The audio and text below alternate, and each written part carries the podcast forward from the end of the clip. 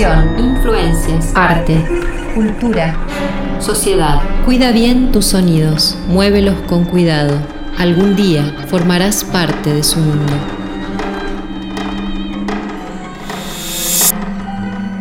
Charlas contemporáneas. Hola, bienvenidos a este nuevo episodio de Charlas Contemporáneas, el podcast del ensamble Caparilo en su décimo aniversario. Gracias a la flexibilización de la cuarentena podemos contar con la presencia en el estudio de nuestro invitado respetando las medidas sanitarias y con el mismo entusiasmo y compromiso de siempre. Los invitamos a que se suscriban a nuestro canal y nos sigan en nuestras redes sociales. Mi nombre es Agustín Tamagno y hoy nos acompaña el compositor Marcelo Jubita.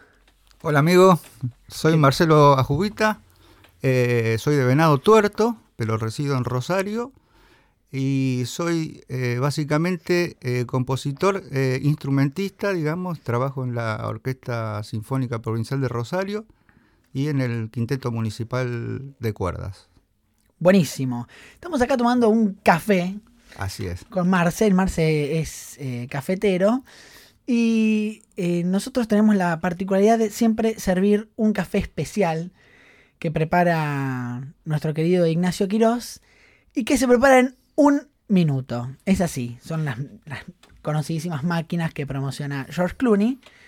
Este, y me puse a pensar, qué rápido, ¿no? ¿Cuántas cosas se pueden hacer en un minuto? Además de este café y la cantidad de los gustos. Y eh, resulta curioso porque Marcelo tiene algunas cosas que pudo comprimir en un minuto. Cuéntanos, Marce, ¿qué pudiste hacer en, el- en un minuto, al menos un minuto?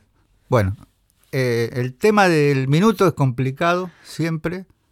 Eh, a mí no me sale naturalmente, digamos. Ajá. Pero una vez hubo un concurso que pedían una obra de un minuto y eh, escribí esta obra que se llama Insectos y Elefante. Podemos decir que es una obra un poco descriptiva, digamos, porque en algún momento se escucha como el- la trompa del elefante, digamos, y la cuerda hace todo un efecto como de insectos molestos. Este, pero lo que a mí me interesaba era poder eh, que no sonara como un pedazo de algo Claro. recortado, digamos, que, sino que tuviera un inicio y un final.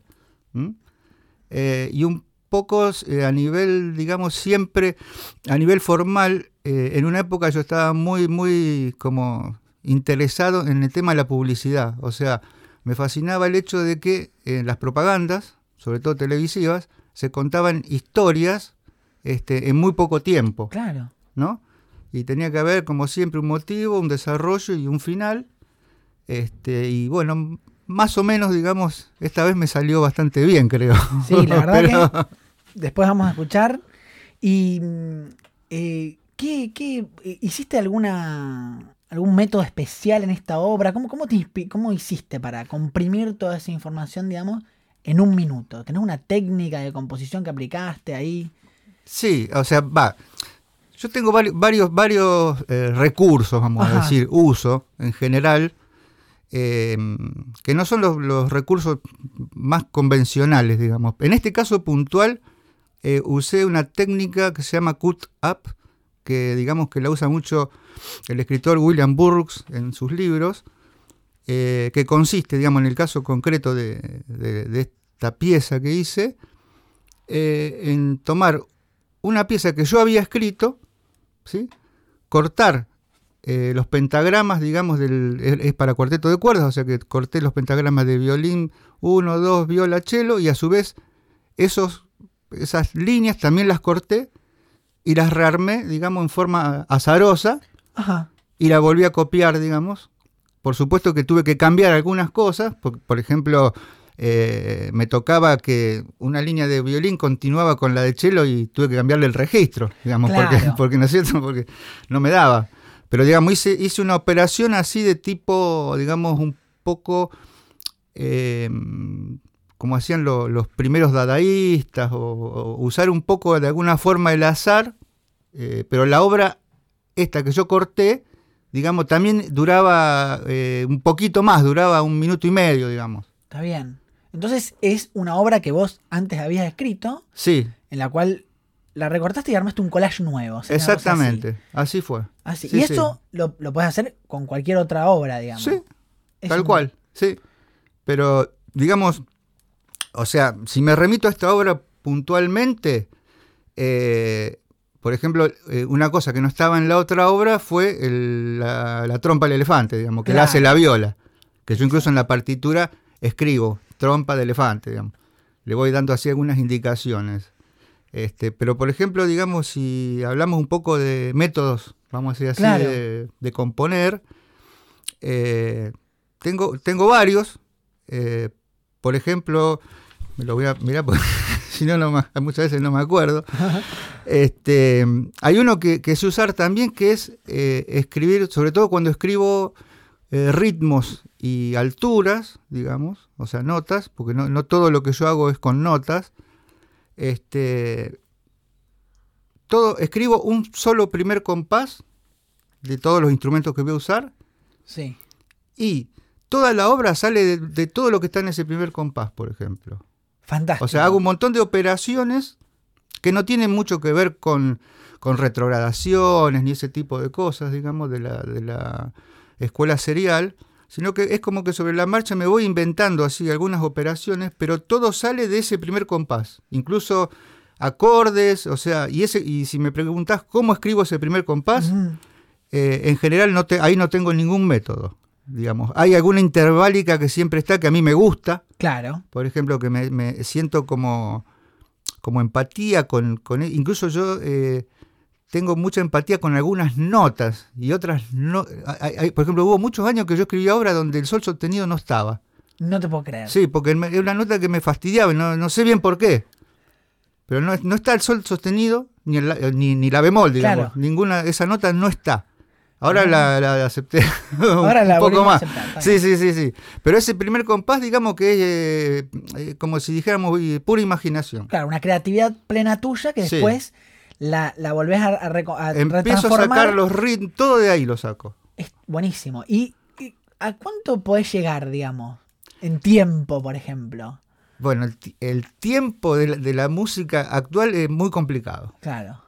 por eh, la siguiente razón. Eh, es una música, digamos, bastante compleja. Eh, para, el, para el oyente no hay muchas referencias, como era en la música, digamos, del pasado o tonal.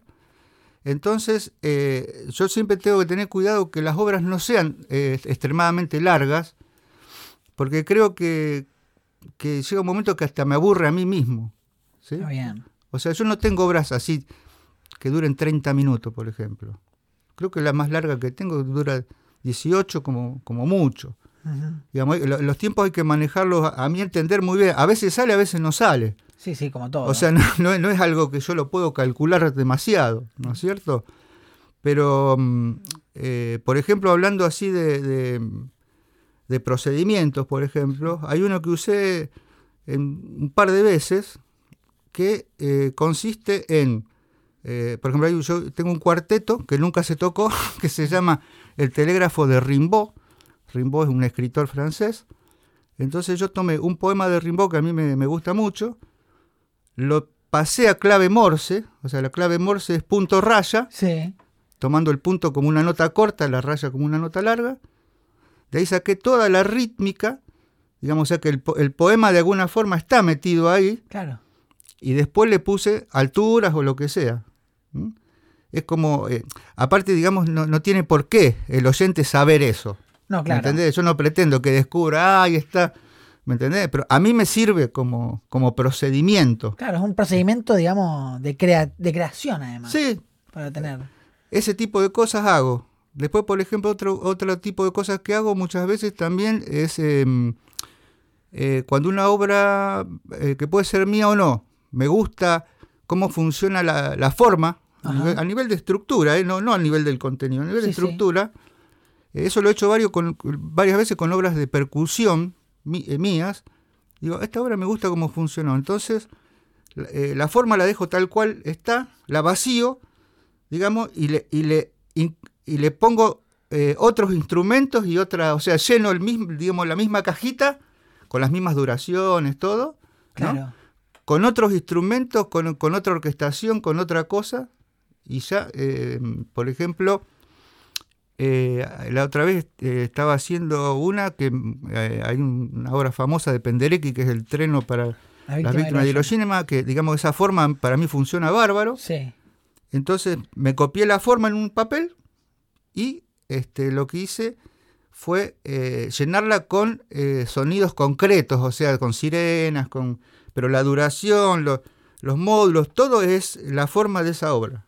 ¿Sí? Si vos la escuchás no, no vas a saber qué es, Claro. porque digamos el material que se usa es otro. Sí, sí, sí. Este, y ha- hago ese tipo de, de cosas. La verdad que es buenísimo porque son recursos Sí. que para tener a mano para componer es está muy bueno lo, todo lo que estás diciendo. A mí me sirven. Está muy bueno. y me funcionan, digamos. Este, no quiere decir que a todo el mundo le, le vaya a funcionar.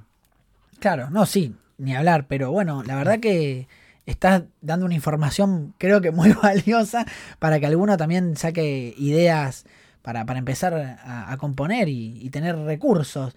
Yo te quería preguntar, estos recursos, digamos, Sí. eh, vos lo- los, los evidenciás, digamos, en, en casi todas tus obras. Eh, depende. Ah, una cosa que me Sí. olvidaba, que para mí es muy importante.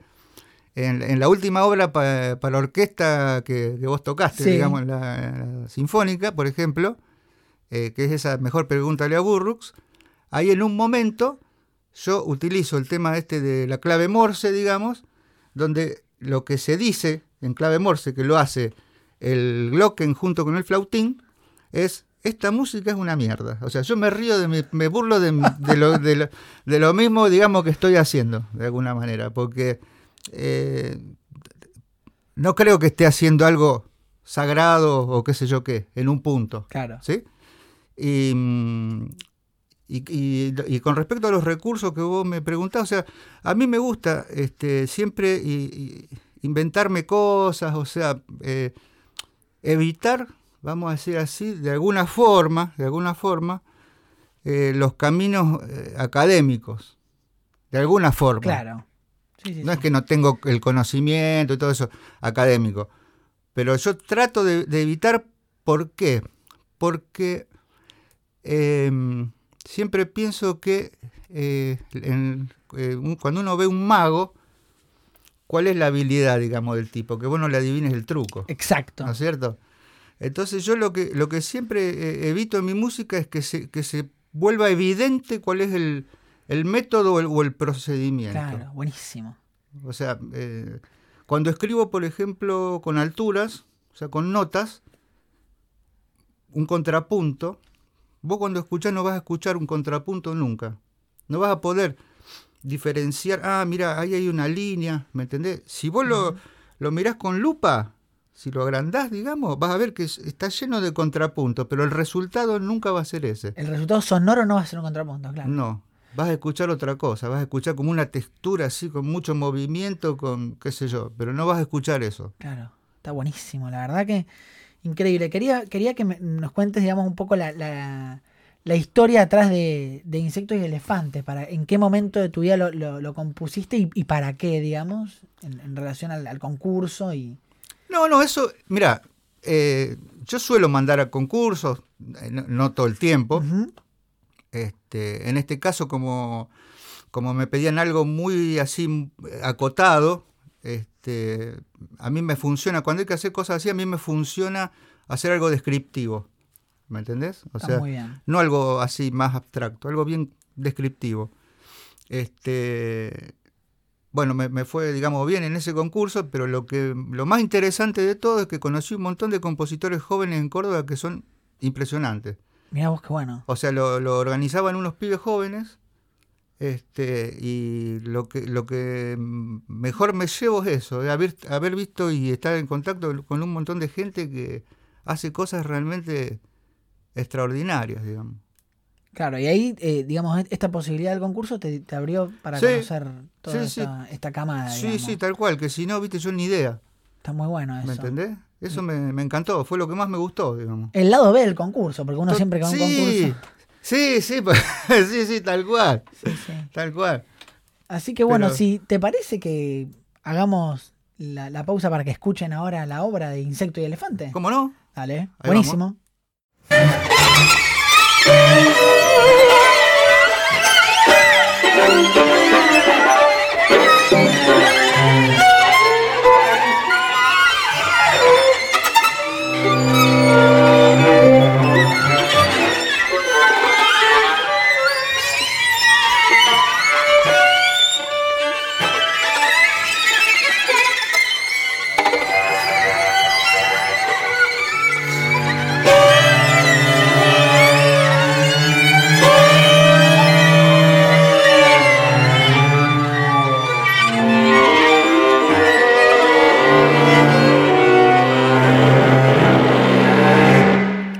Escuchamos ahora un fragmento de Wonder Kammer.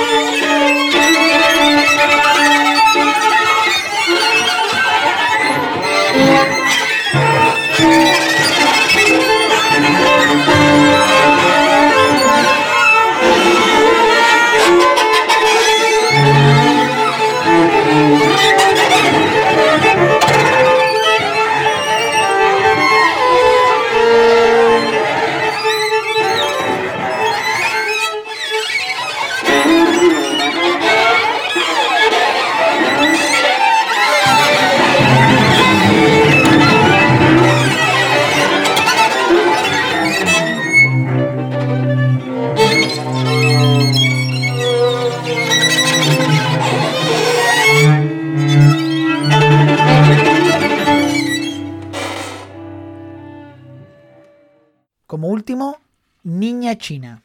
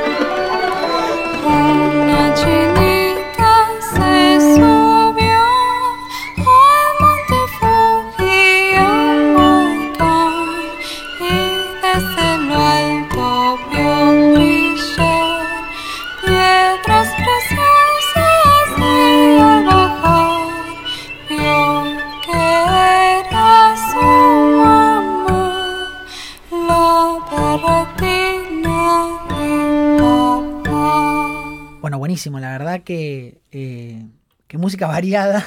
Y, me gustaría que hablemos un poquitito de, los otros dos fragmentos que nos quedaron ahí en el tintero. ¿Qué puedes decir de Wonder Kammer, Marce? Ah, bueno, eh, Wonderkammer es una pieza para cuarteto de cuerdas eh, que tiene, digamos, dos, dos características.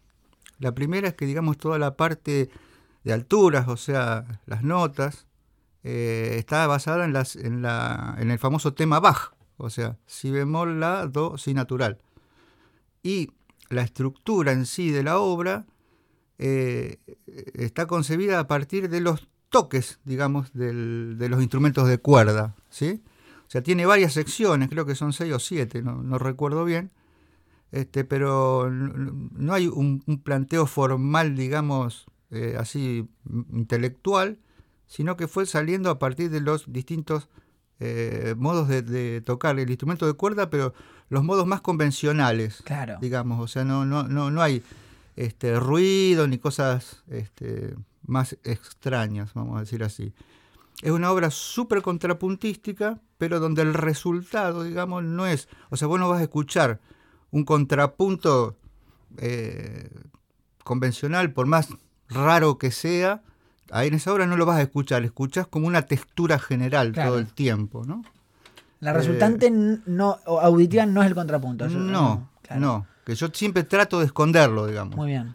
porque me resulta aburrido a mí personalmente. Ah, está muy digamos. O sea, una cosa es escuchar el contrapunto de, de un bajo, de un Alban Berg, en el sentido de que en ese momento eh, eso debía, debía funcionar de esa forma. ¿sí? Pero, por ejemplo, a mí, a mí me pasa, pero ojo, eh, quiero eh, decir que es mi visión, Sí, no sí, es sí. una verdad Ah, lo que estoy diciendo.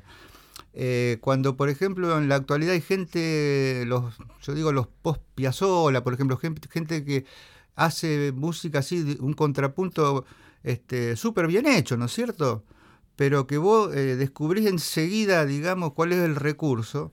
A mí personalmente me- no me resulta atractivo, digamos. Es como que, ah, ya le encontré el Claro, digamos, ¿me entendés? Es muy bueno. Este, pero es una apreciación personal, no de valor. Genial. No digo que no vale. No, no, está muy bien, se entiende perfecto. Sí. ¿Y qué me puedes decir de- del último fragmento que escuchamos, de Niña China? Niña China. Bueno, Niña China es una canción para chicos. Ajá. Este, eh, hago esta aclaración. O sea, eh, yo en mi, en mi trabajo, digamos, de, de compositor, eh, no hago solamente música, llamémosle, contemporánea, sino que hago música para chicos, hago rock, digamos, tengo mu- Ajá. muchas canciones de rock escritas y algunas grabadas. Eh, me gusta eh, trabajar en varios frentes a la vez, pero siempre intentando eh, que haga lo que haga, tiene que tener algo, digamos que de alguna forma lo saque del contexto habitual. Entonces, por ejemplo, Niña China eh, es una canción que está hecha para quinteto de cuerdas y una voz, donde yo lo- eh, los instrumentos de cuerda los trato de tal manera que suenan casi a instrumentos orientales, o sea, Ajá. no suenan a- al típico violín, viola, ¿no es cierto? Claro. ¿Cómo lo hice eso? Bueno, por ejemplo, yo en la viola la toco con una púa de guitarra eléctrica como si fuera un coto, el instrumento Un ese coto, japonés que sí. suena como un pizzicato, una cosa así. Eh, uno de los violines eh, toca la, esa, toda esa melodía, es eh, una monodía, digamos, pues la música china no tiene una armonía, no tiene acordes. Claro. Este, entonces, eh, uno toca con sordina eh, la melodía así, glisando siempre. Después creo que era el cello que hace todo el tiempo glisando de armónicos. Y me faltan los otros dos que no recuerdo qué es lo que le hice hacer. Pero, Pero- digamos, para conseguir ese clima, digamos, como de música japonesa. Claro, claro. Vamos a decir Sí, así. sí, con eh, particularidades de, de gestos de compositivos Sí. completamente contemporáneos. Sí, digamos. sí. Está muy bueno. O, tengo otro tema, por ejemplo, que se llama Trencito en el Viejo Oeste, que es este, una canción para niños también, donde la viola toca el banjo, digamos. Yo la, la- la agarro, la agarro así, la, con una púa y suena a un banjo. Y, la, la bocina del tren se la hago hacer a las voces, o sea, digamos, siempre intento eh, sacar, sea música popular o lo, que sea, digamos, que, sacarlo del lugar habitual. Claro, está muy bueno. La verdad O que. sea, eso me lo han enseñado los Beatles, Ah, por ejemplo. bueno. Porque los Beatles siempre, bueno, eh, son un grupo, uno de mis grupos preferidos. Este, y lo que yo siempre observé fue que por qué esa música era tan particular, siendo que había un montón de grupos que hacían Mm. música en su propia época, este, y no me llamaban tanto la atención. Y era eh, eh, que los Beatles trabajaban en el detalle, digo yo, o sea, en el detalle. ¿Qué quiero decir con esto? Incluso antes de que ingresara, digamos, George Martin, que era el, el Quinto, académico, sí. digamos. Este, que por ejemplo, si uno escucha la- las guitarras rítmicas de Lennon, no es un acompañamiento como uno, o sea, Ajá. parece, Parece. pero no es. ¿no? O en, en un, o en un tema como Please Please Me, que es uno de los primeros temas que empieza con una armónica, cosa que no era muy habitual en la música inglesa de esa Sí, época, y después eh, eh, eh, empiezan a cantar y hacen determinadas cosas rítmicas que no son habituales en una canción tan corta, ¿sí? Entonces está eh, la música de los Beatles está cargada de un montón de detalles que pueden uno la puede escuchar como una cosa muy simple y llega o podés observarla digamos con mucho detenimiento y ahí te das cuenta de un montón de cosas que los tipos hacían que a mí no me interesa si lo hacían pensando Sí, sí, o en forma están. intuitiva Sí, sí. ¿me entendés? pero lo hacían Está- y está- están ahí Genial. Ahora que estamos hablando de, de todo este lugar, me, me gustaría retraer, hacerte una pregunta personal sobre eh, cuál es el, qué lugar le ves hoy vos al compositor de música contemporánea, por ejemplo. Bien Estamos- filosófico. Estamos complicados. Eh, ¿Qué lugar le veo? Sí. Es un lugar muy complicado. Es complicado, ¿no? Sí. Llegar a la gente, cómo... No, eh, mira, lo complicado. eh, yo tengo que partir de. Te voy a explicar un poco cuál es mi concepto de Sí, sí, compositor. Compositor, yo creo que eh, es una especie de, de don. O sea, eh, yo soy creyente, digamos, soy muy creyente. Entonces, para mí, es como que eh, Dios, Alá, Yahvé, como te guste llamarlo, o como dicen los judíos, que es la mejor manera, que es el que no se puede nombrar, dicen Ajá. los judíos, porque es tan grande que no se puede, no se le puede poner un nombre. Te da un don, a todos nos da un don de, de distintas cosas. Entonces, eh, eh, el compositor para mí es una especie de medium, en el, en el sentido de que eh, yo creo que existe, la, la música existe todo el tiempo en algún lugar y eh, el compositor lo único que hace es como eh, abrir una, una puertita, digamos, de sensibilidad, ¿me entendés? Trae parte de eso que está por ahí, otra parte es su trabajo y, eh, y ¿cómo te puedo decir? Y, y- y eso es algo que eh, para mí es como casi religioso, pero en un sentido cómico, o sea, como, como los budistas zen que se ríen de, digamos, de su, de su misma práctica, no religioso en el sentido, ¿no es cierto?, eh, católico o, Sí, o sí. lo que sea. Este, y la función del compositor yo creo que la única que tiene es abrir sensibilidades, ¿sí? Pero no, eso no quiere decir de que a todo el mundo le vaya a llegar eso. ¿m? Nosotros eh, funcionamos eh, con ciertas empatías. Por ejemplo, em, yo soy un fanático de Beethoven, de Bach, ponele, de Bruckner, pero por ejemplo a mí Mahler, yo con Mahler no tengo empatía. ¿me entendés? No estoy diciendo que es malo. No, no, no. No, me, no me llega la música de Mahler. No, Wagner, menos todavía. Menos todavía. ¿Me entendés? Puedo dar razones teóricas. Sí. O sea, yo te puedo explicar por qué Beethoven es grande. Porque el tipo es un tremendo constructor, Sí. básicamente. O sea, yo, yo eh, digamos, una de las cosas más grandes que descubrí en Beethoven fue, que no recuerdo nunca qué sinfonía es, él empieza, hace música con una escala, que es lo más difícil del mundo. ¿Cómo haces música con una escala? Es casi imposible. Sí.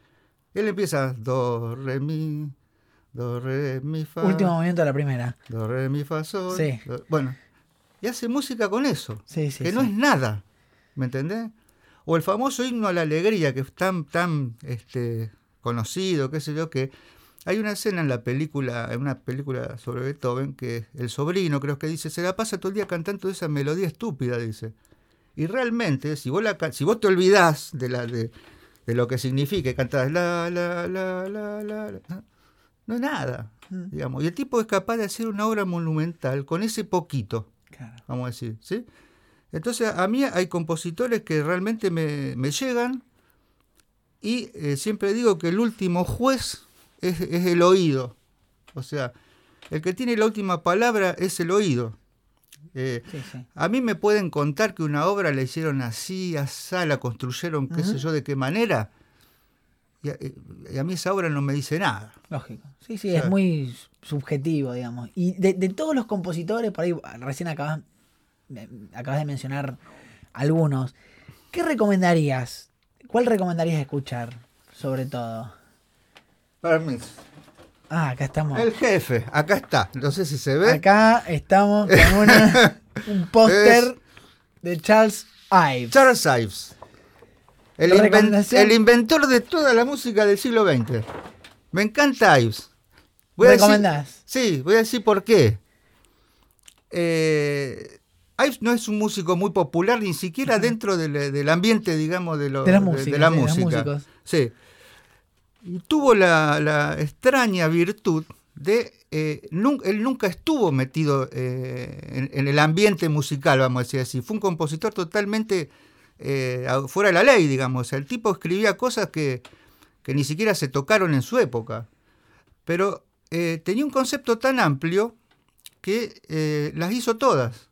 O sea, desde escribir música mi- microtonal, escribir eh, superposiciones infernales, dos bandas distintas sonando al mismo tiempo, inventa la música de citas, o sea, por ejemplo, la sonata Concord está basada en gran parte en el, en- en el motivo de la quinta Beethoven por ejemplo. Pero eh, el tipo lo hacía con tan libertad que no necesitó ningún tipo de sistema. O sea, él eh, no, no es europeo, entonces él no necesita eh, agarrar un sistema que lo ordene. Y la música de Ives justamente no es ordenada.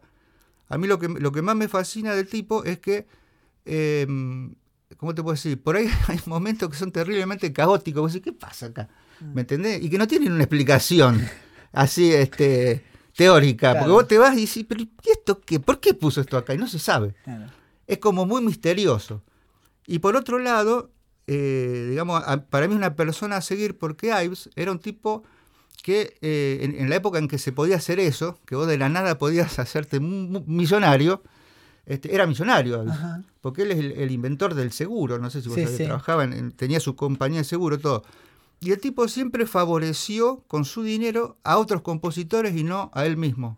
O sea, Fantástico. publicaba, ponía plata para que publicaran compositores que, que él consideraba que eran buenos, amigos, ¿no es cierto? Pero él nunca usó ese poder para él este, Para él tratar de publicitarse, de- lo podría haber hecho tranquilamente. Y por otro lado, este, eh, tiene eh, músicas absolutamente livianas, eh, casi corales este, religiosos, que son fantásticos. O sea, a, mí tener ese, nivel de amplitud, digamos, poder escribir desde un, simple coral para, para el rito, digamos, a una sinfonía que es un infierno, o sea, o por ejemplo, superponer texturas como en Central Park in the Dark, por ejemplo, que superpone un montón de, de- de- de texturas y, y vos escuchás esa cosa nocturna, ¿sí? Pero cuando vos vas a la partitura son notas, o sea, no, no, no, no, no hace nada demasiado estrambótico, ¿me entendés? Entonces para mí es un compositor que realmente eh, es mi jefe. Bueno, Así nomás. La verdad que genial la recomendación que nos deja Sí. Marcelo. Y bueno, aprovechamos para recordarles que si les gusta todo lo que está escuchando, pueden seguirnos en nuestras redes sociales, nuestros canales digitales, Spotify, YouTube y Apple Podcast. Semáforo de cuarentena. El semáforo de cuarentena. A la mía. El juego consiste en esto. Yo te voy a dar tres nombres de compositores Sí. y vos vas a tener que a uno asignarle el color rojo, a otro Ah. asignarle el color amarillo Está y a otro asign- asignarle el color verde. Está bien. ¿Qué son esos colores? Lo que vos quieras. El rojo puede decir que no va, Ah, o, no sé, o alguna explicación que se te ocurra. Claro, perfecto. Y los tres compositores asignados para Marcelo Juguita son Frank Zappa, Sí. Helmut Langemann Sí. y Giorgi Ligeti. Uh, qué complicado. es muy complicado. Porque son los- color. Lo que pasa es que son los tres buenísimos. Yo le pongo un verde a los tres. Ah, no bueno, puedo. para los tres. Sí, porque son demasiado buenos esos tipos. No, no, no, no. eh, aparte son justo compositores que a mí me encantan. O sea, eh, los, los tres, digamos, con propuestas completamente diferentes, eh, pero los tres son, son extraordinarios. O sea, no, no, no, eso no, realmente ahí no puedo. No puedes Este, elegir, no hacer un ranking. No, no, ni a palo, no, no, no, no puedo. O sea, me- son, son, son tipos demasiado grosos como para... eh, aparte justo me... Digamos, si me hubieras puesto un Wagner le pongo doble rojo, ¿me entendés? Pero... pero, pero- Está muy bien, o, justo. o un Arbo Par triple rojo.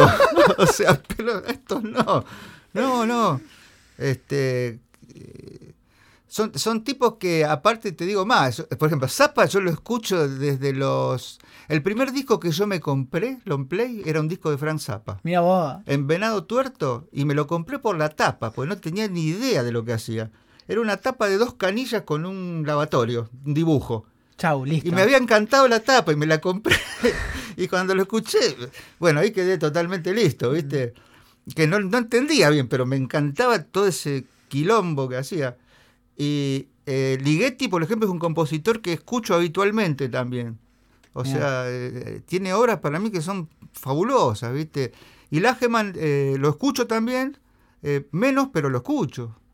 O sea que no, no, imposible. Imposible. Son tres verdes. No, no, son, tre- son tremendos, los tres, cada uno en lo suyo. Sí, bueno, sí. Eh, le damos tres verdes. Lamento. A, a los tres. El juego salió mal, pero. Este, yo- así que bueno, este, la verdad que Marce, eh, agradecerte un montón tu tiempo. No, che, y- gracias a ustedes. Y las ganas de, de- de estar acá con nosotros. Ha sido un, un honor entrevistarte. Nos conocemos hace mucho tiempo. Sí, más bien, pero eh, quiero decir una sola cosa Sí. antes, de, antes de terminar. Eh, eh, en general me pone eh, muy contento que en Rosario, por ejemplo, hay una, una camada de gente de compositores nuevos que para mí son buenísimos. Eh, por ahí,